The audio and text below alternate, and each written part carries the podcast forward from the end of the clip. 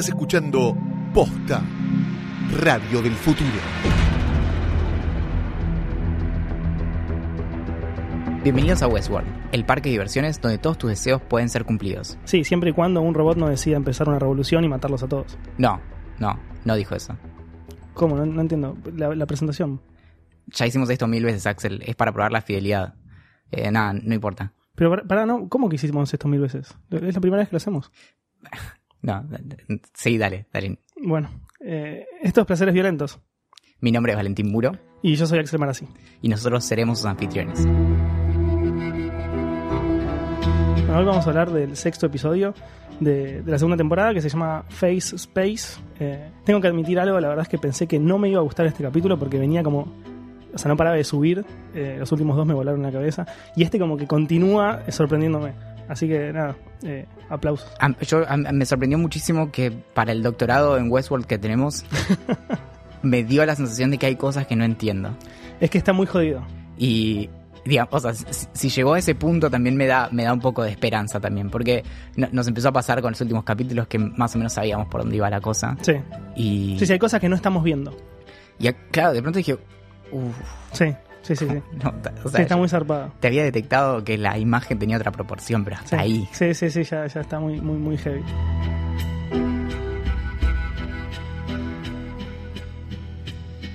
Eh, Este episodio de Placeres Violentos, como todos, está presentado por Cablevisión Flow, que es la mejor manera de ver Westworld tanto en vivo como on demand en cualquier dispositivo. Es, Flow es un servicio para los clientes de Cablevisión que te permite ver la tele en vivo y los contenidos eh, a través de streaming como películas que acaban de salir en el cine, temporadas completas de series y más. Sí, si tenés eh, contratado el pack de HBO Max, podés ver películas y series de HBO también. Podés, o sea, no sé, por ejemplo, tenés Game of Thrones, o Big Little Lies, o Silicon Valley, o The Night Of y obvio Westworld. Eh, también lo puedes ver, puedes ver HBO en vivo a través de Flow todos los domingos, o sea, Westworld sale a, la- a las 22 los domingos y al día siguiente lo vas a encontrar en una carpeta que se llama On Demand, o sea que va, va el, el, el, el capítulo del cual estamos hablando hoy ya lo pueden, lo pueden encontrar ahí. Detalle, como siempre decimos, si no lo vieron tienen que ir a verlo y después escucharnos porque no, va- no van a entender nada y lo vamos a spoilear absolutamente todo. Todos los contenidos de Flow también están en el canal 1 de Cablevisión HD, que si de hecho tenés Cablevisión HD, eh, eso te da acceso gratuito a. Flow en este momento. Sí, Y si tenés Cablevisión clásico o digital, podés eh, disfrutar el Sí, primer mes gratis Ajá. y en cualquier caso podés ir a cablevisionflow.com.ar y descargar la app. Sí. Bueno, ahora sí, eh, volvemos a, al, al capítulo que nos estaba volando la cabeza. Eh, primero empezamos con los mails de los oyentes, que nos mandaron también algunas teorías muy copadas. Dale, el- recuerden para, para comentarnos, para compartirnos sus, sus eh, Teorías falopa. elucubraciones acerca de, de Westworld, nos pueden escribir a placeresviolentos.posta.fm. Sí, Vamos a estar em, repartiendo un montón de, de- regalitos copados que ya tenemos con nosotros. de- que gracias a HBO para mm, eh, todas las personas que, que aporten sus sus teorías. Bueno, el primero que. La primera persona que nos mandó una teoría es Ezequiel Calvo Reutberg, que mm, nos comentó algo que nosotros venimos pensando hace un tiempo y que se está como debatiendo un poco en, redes y en foros especialistas eh, que se especializan en, Westworld. Lo que nos dice él, va- vamos con, su mail, es. Creo que todos estamos de acuerdo en que Bernard, el del futuro, el que se encuentra, o el que se despierta en la playita, le pasa algo raro. Eso está clarísimo. Lo que más le llamó la atención a él, además de la confusión y su completa desubicación temporal, fueron los gestos de, de Bernard, que son ajenos a los típicos gestos que, él, que, que ya conocemos del personaje en sí. el más típico es el de los lentes Exacto, que él no, no- lo tiene claro. incluso. Exacto. Eh, todo siguió como muy tranquilo con, con este Bernard hasta que se encontró con él, con, con él sí, fue a la, a la cueva donde estaba Jim Delos. Eh, apareció ese cerebrito rojo que se mete en el bolsillo que no sabíamos de quién era. que se llama Perla APA, Perla, que se llama Perla, eh, y acá viene la, la hipótesis falopa de, de Ezequiel, dice que ese cerebro es una copia de Arnold, y que el Bernard que vemos en el futuro, o sea, el de la playa, tiene ese cerebro dentro, es decir, que no es Bernard, al menos como lo conocemos como personaje, sino que es Arnold. Eh, no, no, no se puede decir ni que sí ni que no. yo lo veo bastante plausible Sí. lo único es que eh, a Bernard o sea, a ese personaje creo que varias veces se le dice su nombre en esa escena. Sí. Entonces, en cualquier caso, si le dijeran como Bernard, él hubiera podido decir como, che, no, loco, yo soy Arnold. Exacto. Es lo único que se Y me después ocurre. otro detalle es que lo que se guarda en el bolsillo, si bien la perla que se guarda en el bolsillo Bernard, si bien no sabemos exactamente qué es de Ford, como que nos, como que nos, la- las escenas que vemos después en este capítulo demuestran medio que es de Ford. Pero podría no serlo, la verdad es que no lo sabemos. Sí, que a todo esto, tranquilamente esa, esa perla puede que nunca haya estado en un host, sino que ha- se haya ingresado directamente en la cuna. Vamos a discutirlo Exacto. ahora. Sí, sí, sí, Eh, sí. No necesariamente es que hay, hay un cuerpo para ese cerebro, Ajá. digamos. Sí. Bueno, también nos escribió Germán Ochoa que primero nos dice algunas cosas que le parecen de la temporada y después unas teorías que tiene. La primera que nos comenta es que el personaje de Dolores a él, creo que vas a coincidir bastante, que lo tiene un poco podrido. Como que él, fue Team Dolores, como que le cabía mucho el personaje y demás, pero que, como que toda la serie es genial y los guiones, pero como que todo, todos estos, como que están los diálogos muy, muy relacionados al, al personaje de Dolores y como monólogos, como que vos comentaste también en algún momento, y le parecía como un, le parecería un recurso muy bajo que sea, o sea, como, que el, giro de la serie sea como Deus Ex Machina o Deus Ex Dolores. O sea, como que todo gira en torno a ella, de un, de un descubrimiento, un descubrimiento medio extraño. Después, lo que nos comenta es que la segunda es que cree que, que al final William terminará siendo uno de los héroes de la serie y no el malo que empezamos viendo. Como que él lo compara con Breaking Bad, como que él, Breaking Bad cuenta la historia de un tipo que se va transformando en, un personaje muy oscuro y dice que William es lo mismo pero al revés. O sea, como que empieza siendo un monstruo y termina, va a terminar siendo bueno. Que a mí me gusta esta teoría. William se, se ganó un lugar en nuestros corazones. Yo lo tiene en el momento cero y cada momento que pasa lo quiero más. Además creo que en particular la escena con Lawrence cuando están en, lo que sea el pueblo de él y demás, donde básicamente decimos, bueno, dale, eras el más capo de Westworld, dale, vení, sé un héroe. Sí. Creo que estamos todos esperando ese momento. Sobre todo porque tenemos una, una primera temporada del tipo siendo el más forro del mundo y de pronto acá, Sí, sí. Hay algunas, hay unas, está cambiando en algunos aspectos eh, su personalidad. sí. Bueno, tercero dice que Teddy en algún momento se va a volver, se va a volver el real antagonista de Dolores, que no, no va a ser Maeve como todos pensamos, que de hecho en algún momento ellas se van a unir, Maeve y Dolores, no sé si contra Teddy o por qué, pero bueno, se van a unir y que el antagonista va a ser eh, Teddy. Yo creo que por lo que pudimos ver en este capítulo, Teddy ya sabemos que está muerto, al menos Claro, una versión claro, de Teddy o lo que sea, claro. lo- lo- el Teddy que todos conocimos no existe más. Ahora existe un Teddy mucho más oscuro, sin piedad, eh, básicamente una especie de hombre de negro versión Teddy, pero sin ningún tipo de escrúpulo en absoluto. Eh, incluso creo que por momentos, ya lo vamos a comentar un poco más, Dolores como que tiene un par de pruritos en relación a... Como que piensa como, che, ¿hice bien o me mandó un cagadón brutal al reprogramar a este tipo? Yo creo que le va a volver en contra en algún momento. ya llegamos Pero a bueno, eso. vamos a ver.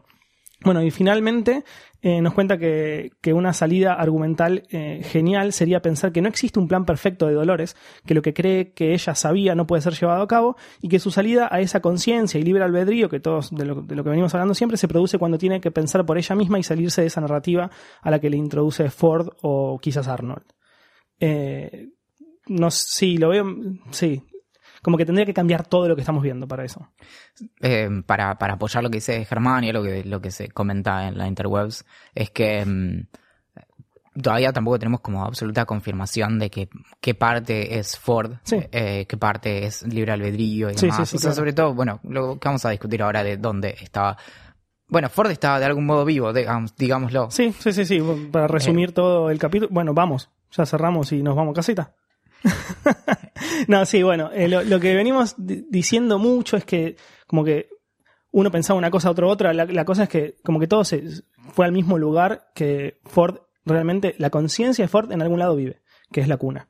Eh, no se sabe si es realmente Ford, si es un programa que creó él y que todavía se mantiene en la cuna y está controlando todo, como que tiene un fin, o si es realmente la conciencia él que fue transportada a, a este, a este software que puede controlar todo Westworld. Que es una granja de servidores, básicamente. Exacto.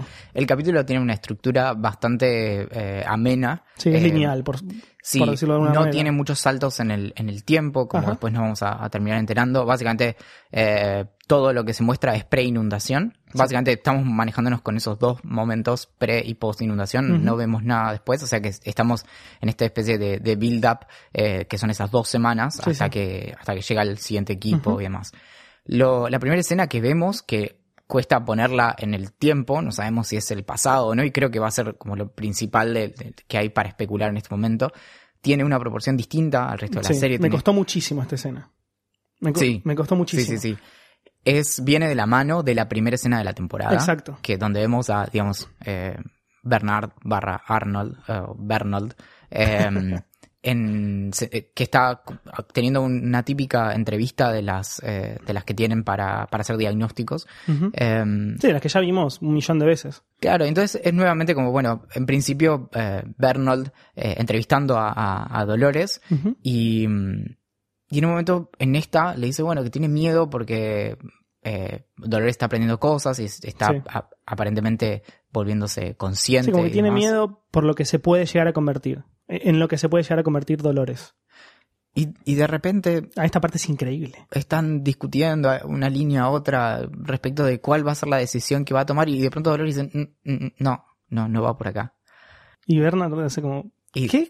¿Qué, qué decís? ¿Te estás, o sea, ¿Estás improvisando? ¿Qué pasa? Sí, freeze all motor functions. No, no, es terrible. Eh. Dolores le tira esa y el chabón se queda quieto, me muero. y menciona una palabra que no es menor, que es la palabra fidelidad. ¿Por qué? Porque es un- en, el- en la jerga de Westworld es una palabra técnica que refiere a estas baseline conversations, que son las, em, las conversaciones guionadas que se tienen muchas veces, em, para poder corroborar que una conciencia que fue capturada, que fue cargada en el sistema, llámale como quieras, eh, es fiel a la realidad o a, a su, a su fuente original. Ajá.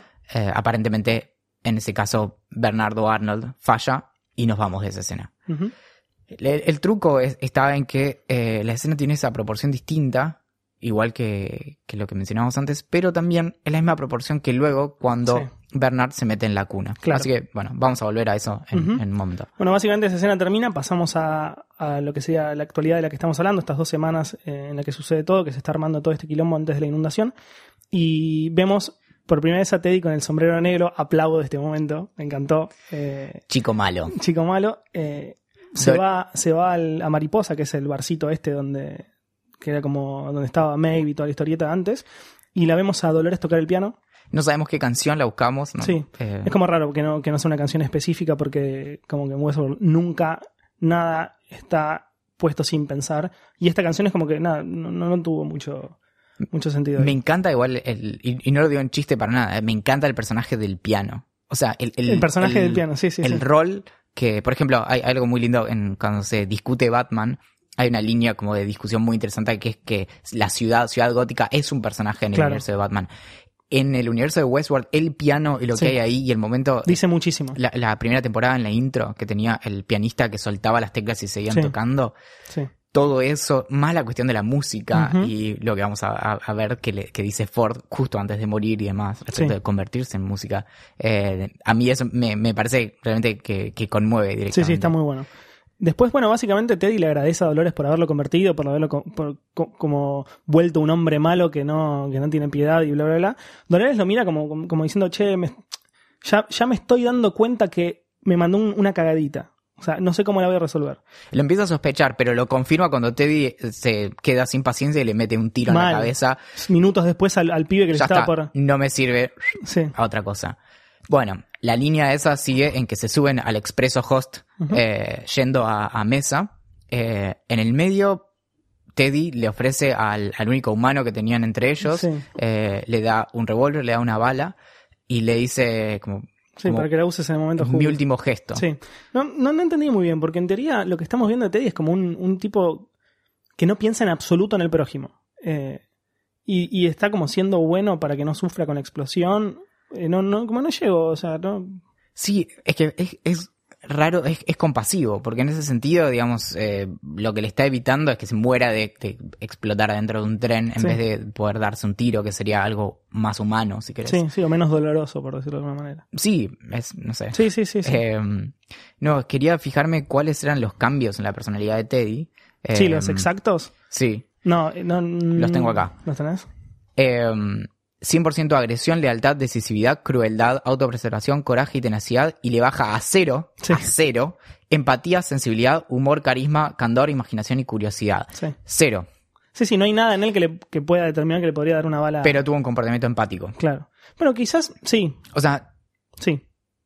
O sea, Quizás si, se si puede- lo pensás eh, a nivel como ético, a nivel consecuencialista, más allá de lo que lo haya motivado a dar eso, por ejemplo, el cinismo, Mm. Eh, lo que está haciendo es algo bueno. O Sí. sea, es, es- Sí, sí, en el- sí. si consideramos que efectivamente se va a morir, es objetivamente bueno que le dé un arma Claro. para que pueda tomar una decisión sobre su vida y no morir calcinado Obvio, o lo que obvio. sea. No sé por qué el tipo no se tiró por la ventanita igual, ¿no? Digo, no sé si lo hizo o no, pero abro No, la ventana, me tiro y chau. No lo sabes. Igual, eh, insisto, eh, eh, la- la- si te vas a morir de todos modos, eh, lo que más te conviene en ese caso es, es es el tiro.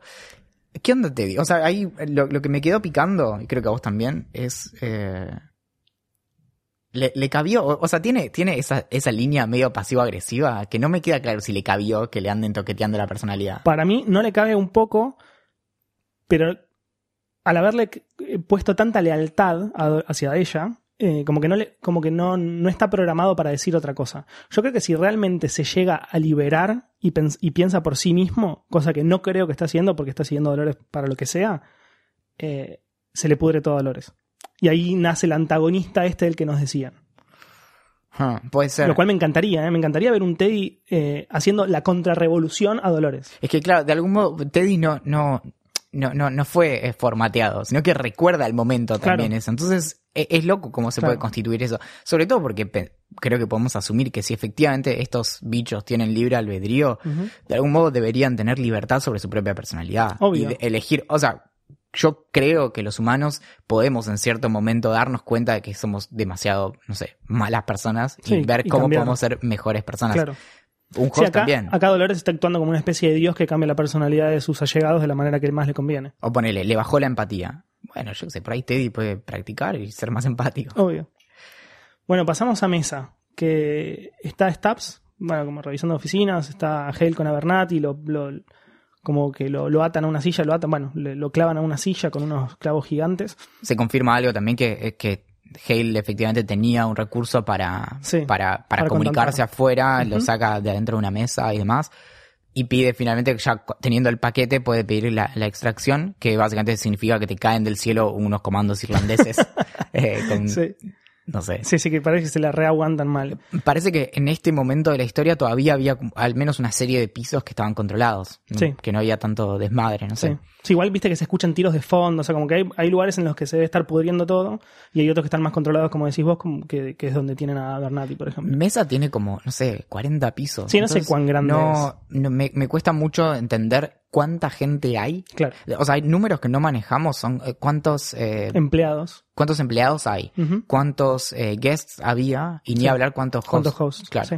Em, Sí, considerando que hay un, sol- un salón lleno solamente de, de Bernards, ya ahí te das una idea de que puede haber decenas de salones repletísimos de ver, hosts claro. y copias y copias. Tenés como siete eh, pisos o más que son las viejas oficinas, Claro. que es donde estaba el cold storage Sí, y demás. sí, sí, sí. Bueno, hay algo que me llamó mucho la atención de Stubbs, que es que empatiza o siente como una especie de tristeza o malestar cuando, cuando clavan a Bernati a la silla. Le dice como, che, es necesario que... Y le dice como, sí, no pasa nada, pum, pum, y, y como que lo está, no lo sufre, porque no lo está sufriendo, pero trata de defenderlo. Yo recuerdo a un Stubbs de la primera temporada que, que habla de los hosts como simple máquinas. Eh, si no me equivoco, fue una conversación con él, que tuvo. Como que le dice, como que son máquinas, como que no sienten, como que bla, bla, bla. Y ahora está como empezando a cambiar. Eso me hace un poco de ruido. Tiene algo, algo fuerte este capítulo respecto de cómo em, manejaron la, la expresividad a partir de eh, los ojos. Si te fijas, tiene varias escenas con eso. Por ejemplo, en, la, en esa escena donde Abernathy tiene, está, em, ¿cómo se dice? Tiene un... No, no puede hablar, tiene Sí. la boca tapada, no sé. Una mordaza. Claro. Em, toda la expresividad del dolor de que le pongan siete clavos, seis clavos, no sé cuántos, eh, se da con los ojos. Sí. Después tenés la escena, un poco más adelante, entre, entre William y la hija, Sí, también mal. William se emociona y tenés algo muy fuerte en los ojos Sí. ahí. Bueno, Maeve siempre. Tandy Newton es una genia eh, actuando y, y como jugando con esa cuestión de la expresividad y demás. Eh, creo que, eh, que está muy logrado en ese sentido. Sí. Eh, bueno, llegan finalmente los comandos estos de los que estamos hablando, los irlandeses que tratan a todos como el culo, le dicen a Stubbs como, che, mira, sos, un, sos un pobre tipo, ahora venimos los que la tenemos clara, los amateurs los queremos un costado. Medio que yo creo que estos no duran, no duran nada, o sea, cuando se crucen a Dolores los van a cagar a tiros mal. Eh, y creo que el de, el de Bigotito va a ser el primero en caer. O de los primeros en Es caer. que ya es medio un cliché también en Westworld que vengan como los, los humanos de Sí. afuera haciéndose los machitos y que después, o sea, ya los vimos cuando fueron al, al, al fuerte, de fuerte, los confederados y los volaron a todos. Exacto. Bueno, el, el sistema, como eso, algo que nos había llamado la atención en los primeros capítulos, ¿te acordás que era eh, que en un momento el sistema se empieza a escuchar como la alarma, no Sí. sé qué? Creo que es en el primer capítulo y de pronto suena la, la máquina y dice como, bueno, todo funciona normalmente. Ahora sabemos que era el, el fantasma en la máquina, que era básicamente Ford. Sí. Eh, y en este momento, bueno, logran arreglar el mapa justo para ver que se les viene encima el tren que venían preparando eh, Dolores y sus amigos. Sí. Otro, otro mundo aparte, Sí. volvemos a Jogan World para irnos de Jogan World. Sí. La escena retoma donde habíamos quedado la última vez eh, con, con Maeve eh, y donde estaba justamente el, el Shogun y mm, los habían matado a todos y se vuelven al, al pueblo eh, donde arrancan el, el que sería el, el, Sweetwater pero japonés, no sé. Previo a eso una escena de que creo que juegan muchísimo también con el, con el tributo al, al cine japonés y a la, cuestión tradicional, pero la vemos a, a Kane, que es la Maeve japonesa, Sí. con Sakura en brazos y como haciendo una especie de, de ritual silencioso y eventualmente le saca el, el corazón. Sí. Vuelven al, al pueblo y ahí hay una escena que no, por ahí no tiene mucho sentido argumental. Nada, O sea, nada. Me enojó, me enojó. Sinceramente podría- me enojó. Ok. Como, como que estás hablando de la escena del duelo entre los Más dos, vale entre Héctor. claro. sí. Yo, la mina está desesperada por encontrarse con su hija y pudiendo controlar a los hosts con la mente, permite que como que lo frenen y lo frenen y un chabón tenga un duelo con otro y pierdan el tiempo. Me meto a la mesh, lo apago, ni siquiera lo mato, lo apago y sigo buscando a mi hija. Te estás perdiendo la poesía. ¿Qué te puedo decir? No, sí, me encanta la poesía, pero esto son robots que quieren, o sea, quieren hacer quilombo, boludo. Ya está, ¿me entendés? Nos dio la oportunidad de tener una decente eh, lucha de, de espadas. Como pelea me encantó. Sí, eh, digamos, nos estábamos despidiendo. No vamos a volver a Joan World, Sí. andás a ver hasta cuándo. Sí. Y sí, e- en ese sentido estuvo bien. Tiene esta cuestión también de Maeve que me parece fuerte eh, respecto de, de la de, de dejarle esa posibilidad a los otros de que elijan ciertas cosas, incluso cuando puede significar la muerte. Sí. Cuando básicamente le respeta a, mm, a Musashi, que es el que se va a, a, mm, batir a duelo, que si quiere hacer eso no le va a dar una, una ventaja Sí. eh, desleal, digamos. Sí, sí, como que cada uno tome la decisión que quiera en su, comillas, vida. Y ahí también, bueno, el, el tributo al cine japonés es clarísimo. Los coreógrafos que tiene HBO o que se consiguió para esta escena son impresionantes. Sí. Y muy, muy fuerte también esta cuestión del, del honor japonés, ¿no? Sí, como que están constantemente Cuando le deja la, la espada corta Sí. para que para que pueda hacer el... Arakiri. Sí. eh, Sí, sí, no. eh, bueno, eh, toda esa parte de la, de la cultura japonesa a mí me, me- me parece fascinante, me encanta. Eh, en esto, en esta en particular fue como que estaba, pero por- estaba en contra por el hilo argu- argumental que tiene Westworld, como que de permitir ver esto. En sí, la pelea me pareció fantástica. Ahora que lo veo, como me lo explicás vos, como una especie de despedida de Shogun World, hasta te lo, me, me cabe la idea, ¿me entendés? no habíamos tenido una, una escena... mm, Una como- pelea así. Sí, sí, Sí, sí. no, no, o no. sea, habíamos tenido como el, el- ese como el, la, la bajada al pueblo y demás, pero no, no algo más samurái, si querés. Sí, terminan yendo a este lago nevado. sí. Eh, Sí, ahí le hacen un funeral a, a Sakura, le prenden fuego el corazón y claro, toda eh, la que es bueno donde, donde quería llevar los Sizemore. Claro. Y mm, Bueno, básicamente se separan, se van a, se van a este túnel. Y lo, lo curioso, yo estuve leyendo bastante, hay muchas teorías en relación a nuevos personajes dentro de Westworld. Y quizás la Armistice eh, japonesa sea, sea uno de estos nuevos personajes, porque evidentemente, porque después vemos que se va con, se va con Maeve, se va con Héctor y con la, con la propia Armistice.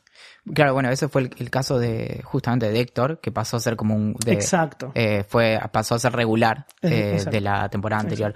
Podría ser, no, no está mal. Eh, pero bueno, de Akane y de Musashi nos, nos despedimos.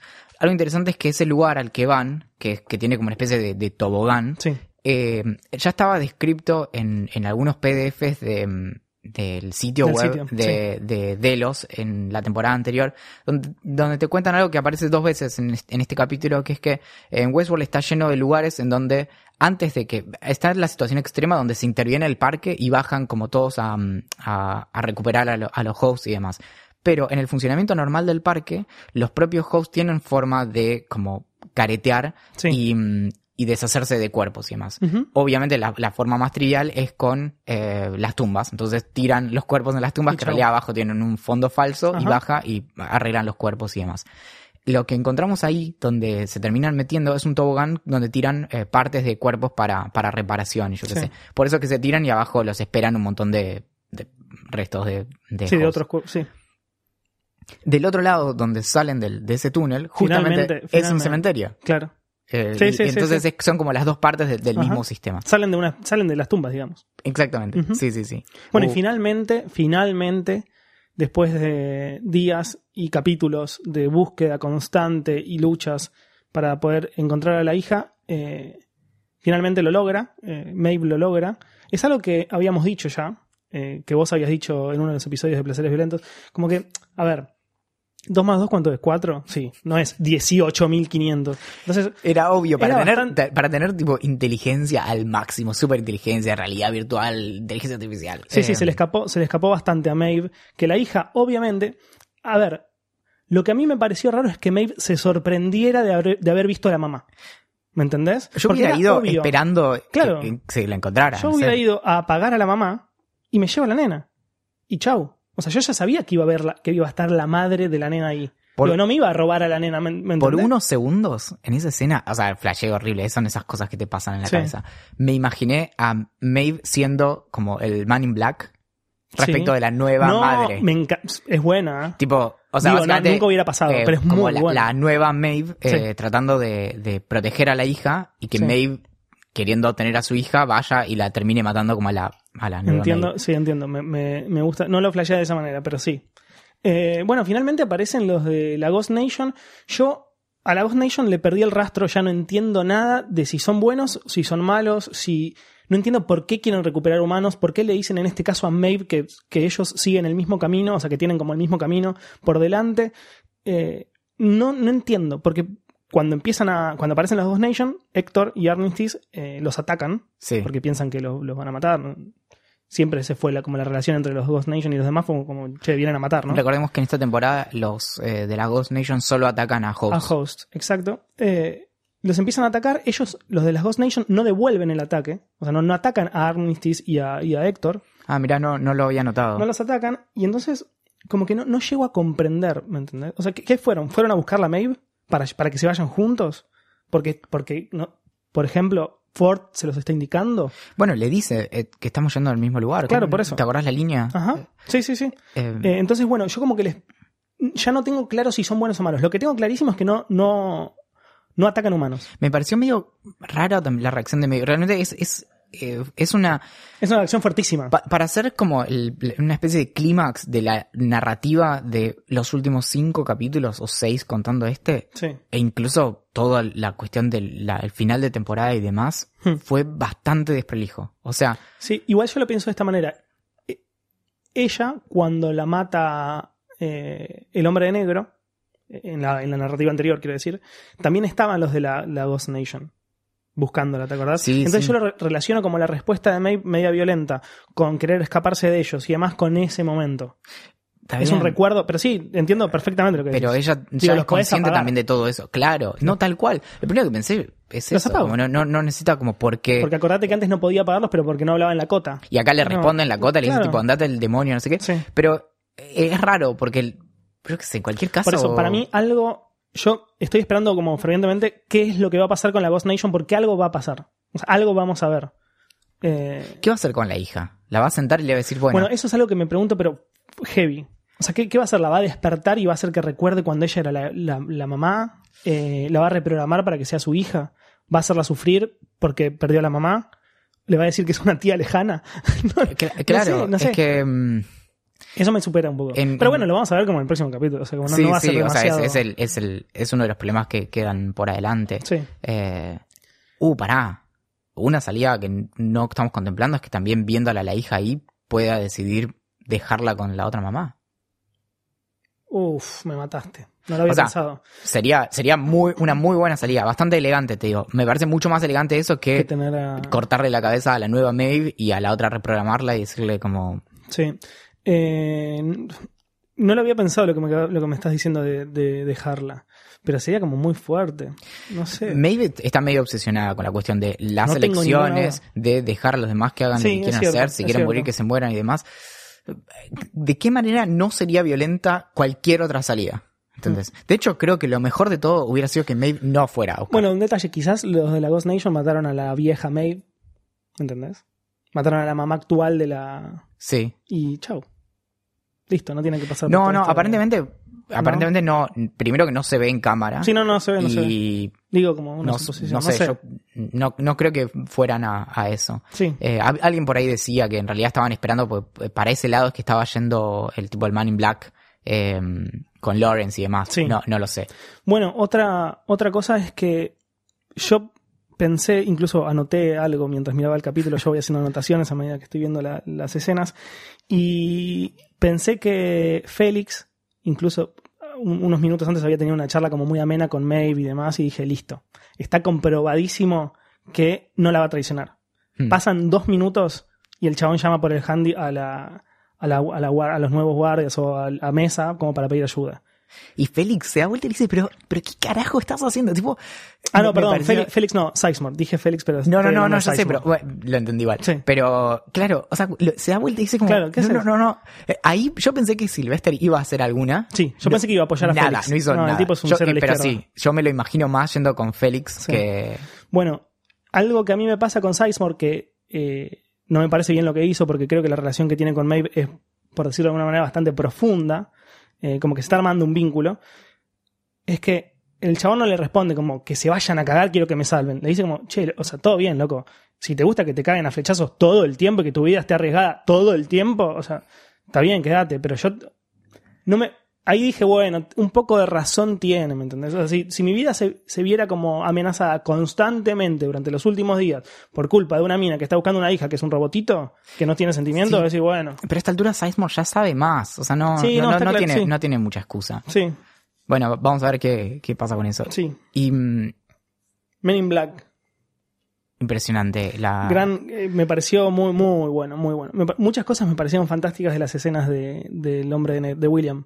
Sí, sí. Eh, una de esas cosas es que, que creía que era que Emily era, era un host. Me pareció fantástico. Que le dice como freeze all, all motor function- functions. Claro, claro. No, no, le dice como, ah, ah, que sos Ford, ¿no? Como, ah, Sí. no, ni siquiera dice Claro. Ford, dice como, ah, claro, ah, no puedo creer que te hayan hecho un juego como Sí, tan, tan sí, bajo, sí, no sé tan qué. bajo caíste. Pero que nos, nos trae de vuelta este problema, ¿no? De, de, de cómo, cómo haces para darte cuenta si no le puedes pegar un tiro de si alguien es un, es un host o no. Y bueno, pará, hace un par de días estaba con Rodrigo Santoro, el, el actor de, de Héctor, Sí. y, y le pregunté, y le dije como, bueno, si estuvieras en un lugar y tenés que detectar si alguien es un host, eh, ¿cómo te darías cuenta? Bueno, vamos a escucharlo. si tuvieras en una situación como social o incluso a- aquí mismo, tuvieras que identificar si alguien es un host, ¿cómo harías? Eh, todo está en los ojos. Hay que mirar en los ojos. Dentro de los ojos. Eh, Los ojos son la- la- las ventanas del alma, ¿no? Entonces, eh, los ojos, para mí, la, la respuesta está en los ojos. Hay que mirar y, y se, puede, se puede dar con- cuenta de, de si es un host o si es un, humano. Aunque teníamos aquí incluso un- dos actores haciendo dos par. No sé si ha visto aquí afuera. Ah, una. Bueno, hay dos actores ahí y me llamó mucha atención que el, el, que el host que está sentado, yo hice un montón de broma para romperlo y no se rompió. Casi me engañó. Yo casi, yo le pregunté, ¿eres, eres de verdad? Dime. Y entonces empecé a, a bromear y bromear y él no rompió el personaje en ningún momento. Estaba súper concentrado. Eh, es un actor, pero cuando le miré en los ojos, lo vi. Cuando lo miré, cuando se mira profundamente, se puede ver. A mí, para mí, la respuesta está en todos los ojos. Bueno, bien. Bueno, Así que todo, todo se reduce a los ojos. mirar a los ojos. Y si vamos al Yo caso, creo que me quedo mirando un host a los ojos y me pego un tiro en el pecho. ¿Sabes cuánto duro mirando un host a los ojos? Ay, para, para, para. claro. Dame cinco. Sí. Eh, bueno, justo esa escena, es justo que hablábamos antes de, de la expresividad que hay en, en los ojos en Sí. esta serie. Si vamos al caso, mirando esos ojos de, de Abernathy, eh, es, Sí. es- es durísimo. Sí. Emily la tiene muy, muy clara. La tiene clarísima. Bueno, lo que es muy curioso porque lo que dice, lo que dice el, el hombre William, que es su padre, es, es que como que como ¿cómo sabe tanto de esto si no le gustaba el mundo este? O sea, como si no venía nunca, que esto, que el otro. Ella le dice como, sí, vine porque me invitó Hale y, fui a Rush, que era mi, mi, lugar preferido. Estuve teniendo relaciones sexuales en el, en el Palacio de los Placeres, algo así dice. El tipo como que dice, bueno, no mucha información, no es necesario que me lo digas. Eh, pero, pero la mina sabe. O ponele que no le guste mucho ir a los parques y sea verdad que fue por una invitación medio casual. ¿Sabe la cota? Una persona que va, va poco a, uno, a un parque, sabe un idioma que se habla solamente dentro de un parque, dale. El diálogo es medio eh, en, en esa propia, en esa misma escena se da algo medio raro porque no, o sea, parece como que es medio eh, que es una como jugadora eh, esporádica, pero al mismo tiempo parece ser muy muy pro. Claro, también. Entonces, disparás como, un, como una diosa, eh, hablas un idioma que se habla dentro del parque, conoces perfectamente todo lo que sucede alrededor, te das cuenta que es una emboscada. No, y de pronto dice como, bueno, de pronto me di cuenta que, mm, que ya tenía edad para hacer tal o cual cosa. Y está hablando de lo que pasó hace dos semanas, como Claro. no, o sea, hace cuándo que no iba al parque. Mm, Bueno, medio Sí. raro. No creo que sea una host. eh, Algo hay escondido. Bueno, hay una teoría que es- dicen que es una host, yo tampoco lo creo. Sí, sí, para Pero nada. Pero algo interesante ahí es que nos da vuelta a la situación. ¿Y qué tal si tatan tatan William es un host? ¿Por qué? Porque eh, comete dos errores en, en, en, en- Sí, en básicamente dos minutos. Le dice primero que eh, a ella no le gustaban, ¿qué eran? Los, eh, los elefantes. los elefantes, sí. Y en realidad era la madre. Y también eh, que no toma alcohol. Entonces Sí. que también parecería ser, bueno, Bueno, yo tengo una teoría falopa bastante larga al respecto. ¿Querés que te la diga ahora o después? Terminamos el ¿Va el capítulo. tema? Perfectamente se conecta con entonces que venga ahora. Bueno, eh, todo se relaciona con. Es una teoría falopa que nos mandó también Clementina Calvo, que es eh, otra, otra, otra chica que nos escucha, que escucha placeres violentos, que la dejé para este momento porque era justa. Eh, lo que ella dice, que yo ya, yo ya lo tengo en mente y estuve leyendo al respecto, es que eh, William es un host, al menos el William que estamos viendo actualmente. Lo que dice ella, eh, el textual de ella, es que no está tan lejos de creer eh, que William, que el William que vemos con, con la hija es un host cuando, por ej- porque, porque recordó mal el tema de los elefantes, y hay varias cosas, además de lo de los elefantes, que lo comprobarían. Por ejemplo, Te primero, primero, cuando dice lo de los elefantes, el chabón como que glitchea un toque. O sea, como una, la ceja como le hace medio raro. Ponerle que es una reacción del personaje y nada más. Después, lo que, lo que le dice. Ed Harris Ford- no comete errores. Ed- y si no te pego un tiro para que no lo cuentes. Eh, cuando, eh, como esta persona, esta, esta temporada se, se llama La Puerta de Dor, eh, vemos que, o sea, podría ser que la idea de William está frente a la posibilidad, posibilidad de abrir una puerta y darse cuenta de lo que realmente es. digamos. O sea, no, no, no es literalmente abrir una puerta, es abrir una puerta que te revele algo. Quizás lo que está buscando realmente es la, posibilidad de ser un host, como, enterarse de que es un host. Pero va más allá también. Lo que, lo que estaba leyendo en, esta teoría falopa tan, tan linda es que lo que le dice Ford a- en un momento a William es que the game begins where, where you end. Que puede ser que literalmente termine, o sea, empieza cuando termina, que es la muerte. O sea, como que empieza cuando se da, se da cuenta que en realidad él no está vivo, sino que está muerto, que el William que conoce murió y él se trata de un host, y después le dice, y termina donde comienza, que es, puede ser literalmente un nacimiento, el nacimiento de él como un, como un host. Entonces, bueno, esta teoría no termina acá, va mucho más allá. Ya te estoy convenciendo, te veo cerca de aplaudirme. Eh, después, si tenemos en mente que, si, si esto lo, tenemos en mente y, y pensamos que William es un host, hay un detalle que está muy bueno. En la primera temporada, lo que le dice Ford, no le dice Ford, le dice un host a, a través de Ford, es que el juego, que en ese momento era el laberinto, no había sido creado para él. ¿Por qué? Porque el juego había, había sido creado para, los, para que los hosts alcanzaran la conciencia. Pero él era un host que ya tenía conciencia o que simplemente no sabía que era un host. Entonces el, el- este Maze no le iba a revelar nada. A diferencia de este, que es la puerta, que la puerta cuando la abra se va a dar cuenta que es un host. A ver, no digo que sea real, ni que sea cierta, ni que pueda suceder. Digo que fue una de las teorías que más me cierra. Es, es muy linda, es muy linda. Me parece fantástica. Eh, a- lo que me pasa muchas veces con las teorías para, para, para tratar de refutarlas es que pienso si tendría sentido a nivel de, de, De la serie. de la serie. Bueno, ¿sabes lo único que me la tira en contra? Es que este giro argumental de yo soy un host y nunca sabía que había sido un host pasó con Bernard. Entonces, si vos usas el mismo recurso Sí. para, ¿me entendés? Decir, bueno, che, loco, labura un toque, ¿me entendés? No, no escribas la misma historia dos veces. No, claro. No, y además le quita muchas cuestiones de, de, de- de propósito, como habría que repensar toda la escena con, con Delos y demás. No, hay algunos que necesitamos que sigan siendo humanos y... Me encanta. Sí, Y se sí, sí. me- yo, yo quiero que sean humanos. Yo no quiero que, que todos sean hosts. Pero bueno, qué lindo, qué lindo las, las, las disculpas entre, entre Sí, Emily y- e. William y le dice que me, me arrepiento de haberte dicho que, que la muerte de, de, de mamá había sido tu culpa y demás. Termina todo ahí, bueno, lloran, no abrazan, pero comparten un, trago. Sí. Se van a dormir y a la mañana siguiente Es un monstruo, boludo. Yo cada vez lo quiero más. Te juro que cuando me vi que la mina se levantaba y el chabón no estaba, yo aplaudí. aplaudí y encima- dije, es él, es él. le dejó un vago ahí al lado. Que, que- como que para cuidarla. eh. Es que un poquito, un poquito la quiere, entonces como que deja un chabón como para cuidarla. Pero bueno, el, el plan en el que se ponen de acuerdo es emprender fuego Westworld Sí. y tipo con eso van a estar a mano. Yo supongo que en, eso están de acuerdo, Sí. al, al menos. No sé si es que realmente eh, William quiere protegerla y no le cabe que se muera. Bueno, yo, creo, es sinceramente, claro, yo creo que sinceramente la dejó no porque es un forro que no la quiere y que no quiere estar con su hija, sino que no quiere que salga lastimada de alguna manera. Y yo creo que no, también está subestimando la capacidad de, de Emily. Sin duda.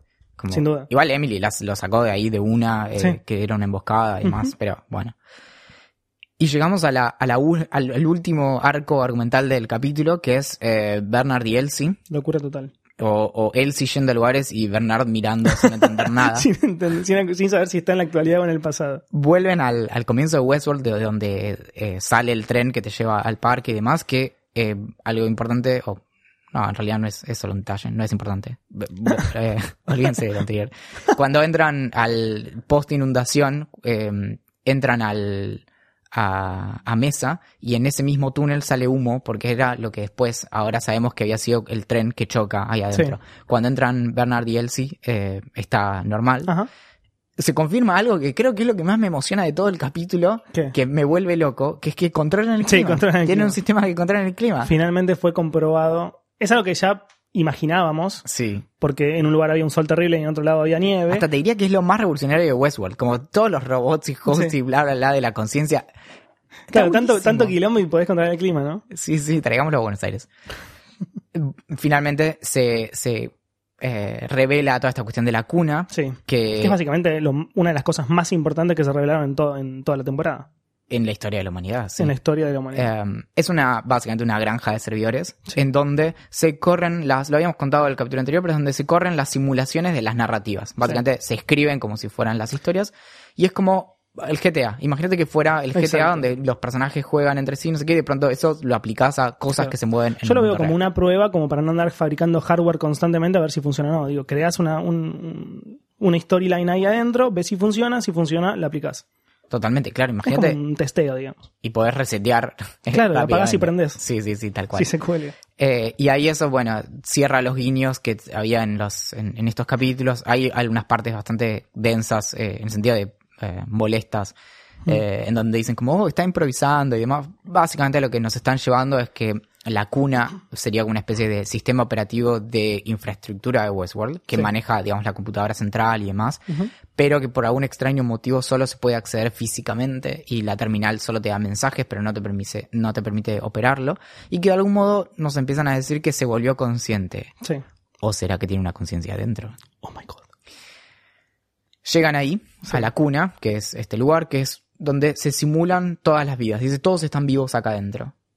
Bernard empieza nuevamente con sus flashbacks y se acuerda de haber traído a alguien o algo a Sí. ese lugar. Y obviamente todo, nosotros lo único que pensamos es algo que de hecho creo que se, se, se perdieron esos segundos en el capítulo que te muestren tanto de vuelta eh, Bernard metiendo la mano en el bolsillo cuando creo que es la tercera vez que se ve esa escena. sí, sí, sí. Y es como, ah, Está súper usada. Sí, sí, déjame que lo lea en, en un blog.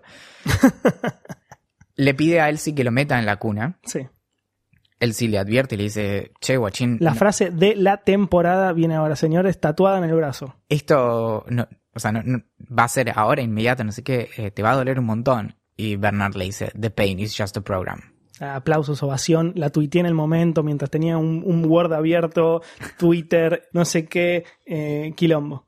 Terrible. Y mm, Bueno, se conecta, se conecta finalmente a la cuna después de gritos de dolor brutales. eh, y entra básicamente al Westworld que, todo conoce- que todos conocemos sin, sin caos, perfecto, eh, con la historia de, de Dolores, con la, con la latita que se le cae al piso y Teddy muy contento.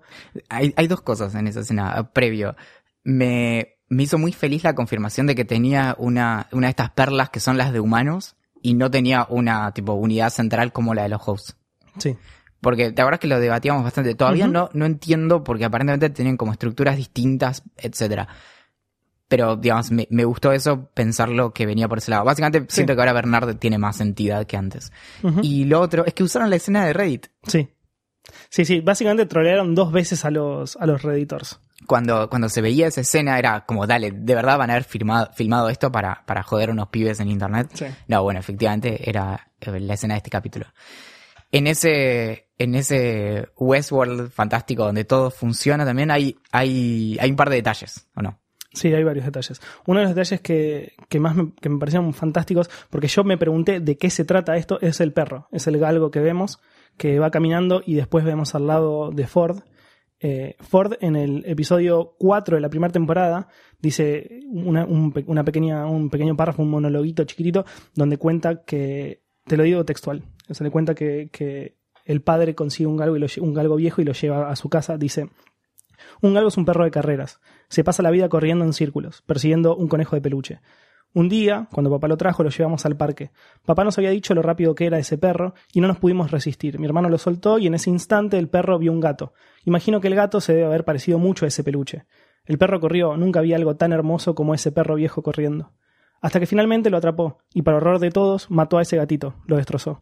Después se quedó ahí sentado confundido. El perro había pasado toda su vida tratando de atrapar a esa cosa y ahora no tenía nada que hacer. Lo genial de todo esto, que es un paralelismo fantástico, es que Westworld fue la vida de Ford. Y él durante toda su vida estuvo persiguiendo la creación de Westworld, que era ese conejo de peluche.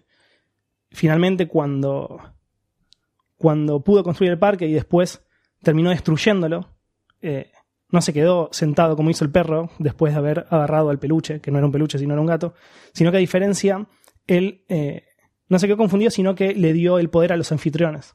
Eh, sabía perfectamente lo que hacía y lo Se que tenía un que nuevo hacer. propósito, digamos. Exacto. Liquidó uno y siguió con el otro. Y también nos terminó de, de confirmar esta como clave de lectura de, de- de esta temporada, que es el, la- el cambio de proporción. La, la imagen Sí. más ancha significa que estamos viendo Ajá. una simulación.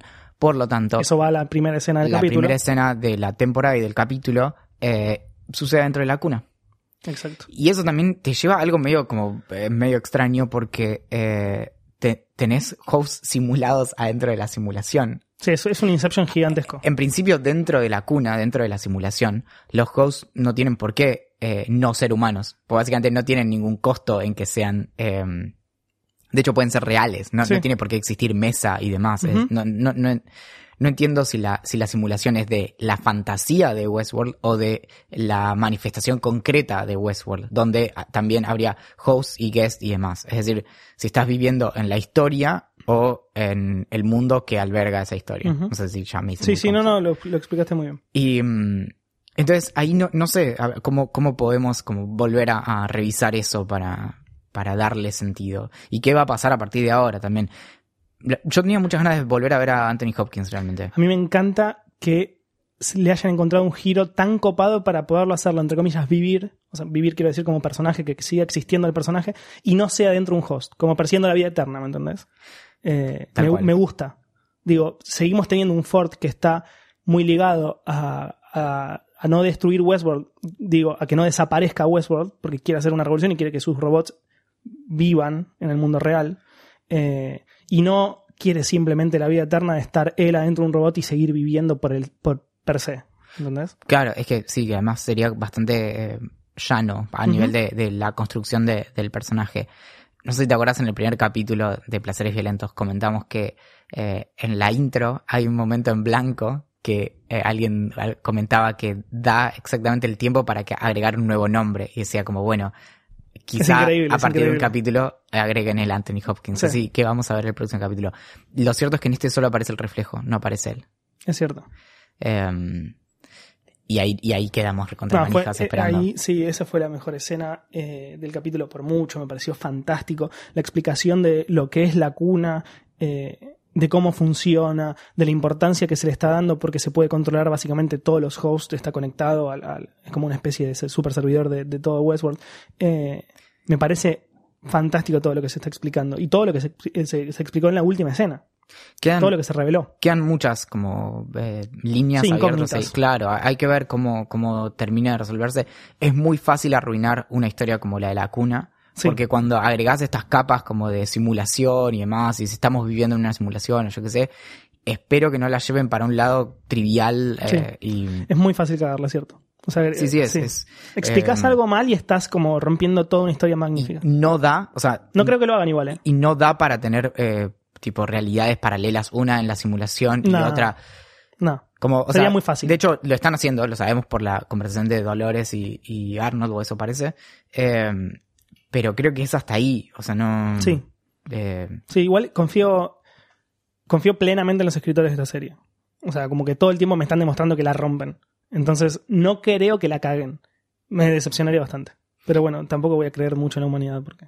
algo para comentar que no le, no le, no le eh, hicimos algunos comentarios al pasar en los últimos capítulos, eh, pero que en la, ahora tomó especial importancia. Es todo lo que pasa con el mundo de Westworld en, digamos, nuestro mundo actual. eh, que tiene que ver con la campaña de marketing que lleva adelante HBO con la productora de, mm, de Nolan y Joy. Que empezó el, el 4 de febrero, mucho antes de que empezara la, la temporada, con un par de, con un tráiler en donde había un fotograma que uno podía eh, capturar y después ahí eh, se podía sacar un, creo que eh, tenía un código QR, no, me- no me acuerdo Sí, la- sí, sí. la- lo técnico, eh, que después se convertía en una URL, entrabas a una página, yo qué sé.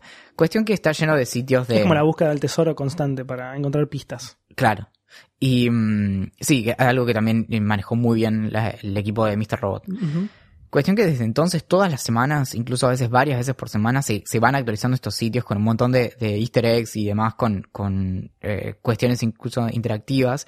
Y ya desde la, desde el final de la primera temporada, en el, en el sitio de, creo que era discoverwestworld.com, Sí. eh, se podía chatear con un, con un chatbot que se llamaba Aiden, eh, que te tiraba cierta información y no, no- al principio parecía medio como chato lo, lo que te iba Sí, sin mucho sentido. Claro.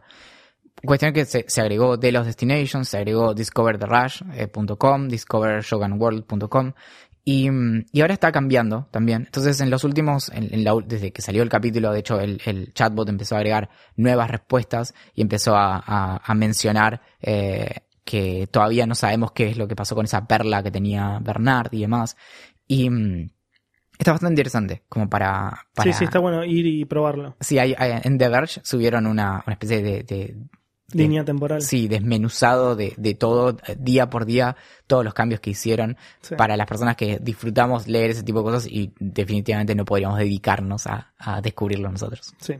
Bueno, eh, el capítulo terminó. ¿Qué aprendimos con este capítulo? Aprendimos varias cosas. Eh, primero que Dolores está programando y testeando un host de Arnold.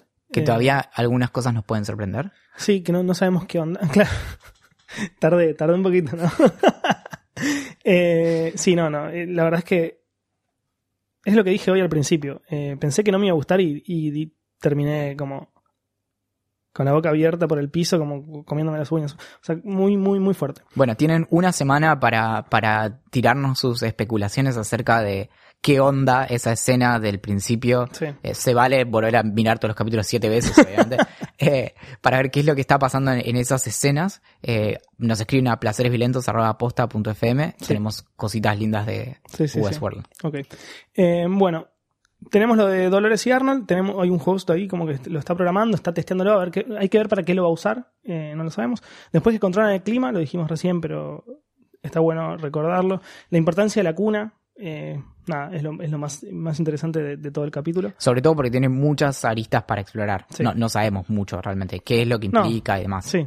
Sabemos, sí, es cierto. Sabemos que puede controlar todo, básicamente. Y que Arnold está ahí como una especie de dios eh, Bueno, es lo presente. que es, es como. lo, lo que plantea la, la cuna como, como entorno de simulación también es que eh, es esta diferencia entre estar en el mundo y poder controlar al mundo. Es decir, como de algún modo pensarlo a Ford antes de, de meterse en, de- en la cuna, ¿no? Sobre Westworld, digamos, controlaba desde afuera, podía manejar incluso hasta cierto punto la física de, Sí. de ese propio mundo. Ahora, cuando él está metido acá, de algún modo tiene que eh, ex- existir en varios planos en simultáneo. Uno que es como la realidad, eh, por así decirlo, concreta, donde transcurre la historia, que es la ficción de Westworld y demás, el, el- el mundo simulado de Westworld. Y por otro lado tiene como un plano superior a partir del cual se, se maneja a nivel sistema y puede Sí. manejarse con el mundo real. Que con eso es lo que terminaría manipulando A los al- hosts. a los hosts y demás. Cómo eso se interfacea no lo sabemos en absoluto. La metáfora, metáfora visual que usa la serie es la de adentro de Westworld, entonces Ajá. habría que ver qué pasa con eso. Ah, Sí. ah, medio que para, para mm, terminar de explicar ese punto, lo que se me ocurre es que en el, el mundo simulado de Westworld, cuando se metieran al lugar donde está Mesa, por ahí simplemente sería una montaña, ¿entendés? Sí. Y no tendría por qué tener la simulación ahí Entiendo. adentro. Que de algún modo podría tener una cuna adentro. que podría tener una simulación adentro. Y básicamente Westworld se convierte en un capítulo de Rick and Morty. Lo aplaudo. Eh, tenemos eh, una Armistice nueva, o sea, una- la, la versión japonesa que está La dragona. en esta gang de, de Maeve con Héctor. Eh, y la hija de Maeve no la reconoce. Bueno, y eso es lo que aprendimos en, en este capítulo. ¿Qué va a pasar con la Ghost Nation? No sé, es, eh, es algo que a mí me tiene. Es una de las cosas, es una de las incógnitas que más me llaman la atención. Es que es la que están, o sea, creo que se- todas las incógnitas iniciales medio que ya no se... Claro, se- quizás algunas de a poco se van resolviendo, por lo menos tenemos un poquito de información, es decir, no sé, la historia de Maeve con la hija. Ya sabemos algo, ¿me entendés? Ya no sabemos qué va- qué cómo va a continuar, pero la encontró. Y, como se van limpiando un par de dudas. Eh, Arnold, eh, Ford existe, sí, ¿dónde? Dentro de la cuna. Y así como muchas, muchas dudas se van despejando. La de la Ghost Nation no se sabe nada. No sé si la controla eh, Ford, si tienen eh, pensamiento propio, eh, si son hosts que ya están programados de antes para salvar a, a humanos ante cualquier eventualidad. Como que no, no, no, no, no, no se sabe. No sé. Si son humanos de verdad que estaban ahí. Sí, claro. que son la resistencia a los a la empresa de Westworld que les vino a construir un parque de diversiones en donde ellos vivían. Eso sería muchísimo. Sí, sí, sí. Entonces, bueno, nada, no sabemos qué va a suceder. Y otra de las incógnitas más como que, que se van a resolver, creo que en el corto plazo, es la, lo de la hija de Maeve y Maeve. Si la va a dejar adentro de, de Westworld con, con la madre, si se O, la va o por a ahí la ignora, por ahí se la lleva a todos lados y la otra dice, pero ¿qué onda? No, no, no me jodas. De- después te sí, explico, Mariana. Después te explico, Marita. Tal cual, sí, sí. A ver cómo, cómo, cómo resuelve esa situación. Sí. Bueno, Próximo capítulo ya vimos el, el adelanto. vimos el avance. Es, parece que se viene picantísimo. Eh, yo ya no espero nada. Yo espero que me sorprenda todo. Es que el, el tema es que se, se vuelve cada vez más como más crudo todo, ¿no? Como, Sí. Sobre todo a ver, cuando se meten en mesa. Sí, es un bardo. Bueno, se la ve a Dolores como entrando ahí re picante, eh, disparando, anda a saber a quién, eh, buscando al padre, que me encanta. Eh, el próximo capítulo tiene título en francés porque ya es el tercer, es el contando el inglés. A ver, tenemos uno en japonés, en Sí. inglés, en Japo. japonés, Tano, en sí y este, claro, es el ¿era cuarto. italiano el de Virtud de Fortuna? Sí, sí, sí, cuarto, cuarto idioma. Este es en francés. Voy a, Que lo, que lo, que lo, claro, que lo pronuncie Tito. sí, les écorches Pa, mira, habla idioma. que mm, écorché Les Eh, Ecorché. En, pintura es, la, eh, es eh, hay muchos dibujos de, de Da Vinci usando esta este este mm, este tipo de, de figura. Es la representación anatómica desollada. Es decir es el típico la típica imagen en donde se ve como el- los los bichitos de Westworld básicamente un humano sin la piel. Eh, que bueno, es, es típica obsesión también renacentista por ver cómo e- es, que era todo abajo de la piel. Mm. Eh, habría que ver qué resulta esto. Tiene como va- varias. eh, Sí, yo creo que voy a ver un host sin piel, eh, digamos, la parte robótica, cagándose a tiros con los de los irlandeses. Pero no, no sé. no, o los drone hosts, mirá o si los drone host, Sí. que no No, tienen piel. la verdad es que ya tenemos tantos ingredientes para que todo se vaya al sí, carajo. al carajo mal. Sí, sí, sí. Yo espero que pase pronto. O el toro de la presentación. Imagínate, eh, hasta ahora no vimos un, un, realmen- un real showdown entre eh, animales y... Sí. Yo la quiero a Maeve arriba de un elefante. ¿Dónde están todos los tigres, por ejemplo? O sea, ¿qué, qué pasa si yo te sueldo, si- no sé, 15 tigres adentro de, de De mesa? mesa. Chau, olvídate. No, no sé, elefantes.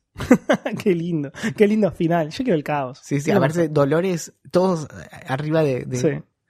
Bueno, Eh, eso fue todo. Nos pueden encontrar en, en redes sociales. Yo soy Amarasi con doble Z en Twitter. Valen es Valencine con Z también en Twitter y en Instagram y, y todos lados. Eh, y bueno, recuerden de, de escribirnos cuando quieran sus- sus teorías. Ya les pasamos el mail, placeresviolentos.posta.fm. Y yo soy Exemarasi Yo soy Valentín Muro. y este es Héctor. Estos placeres violentos tienen finales violentos.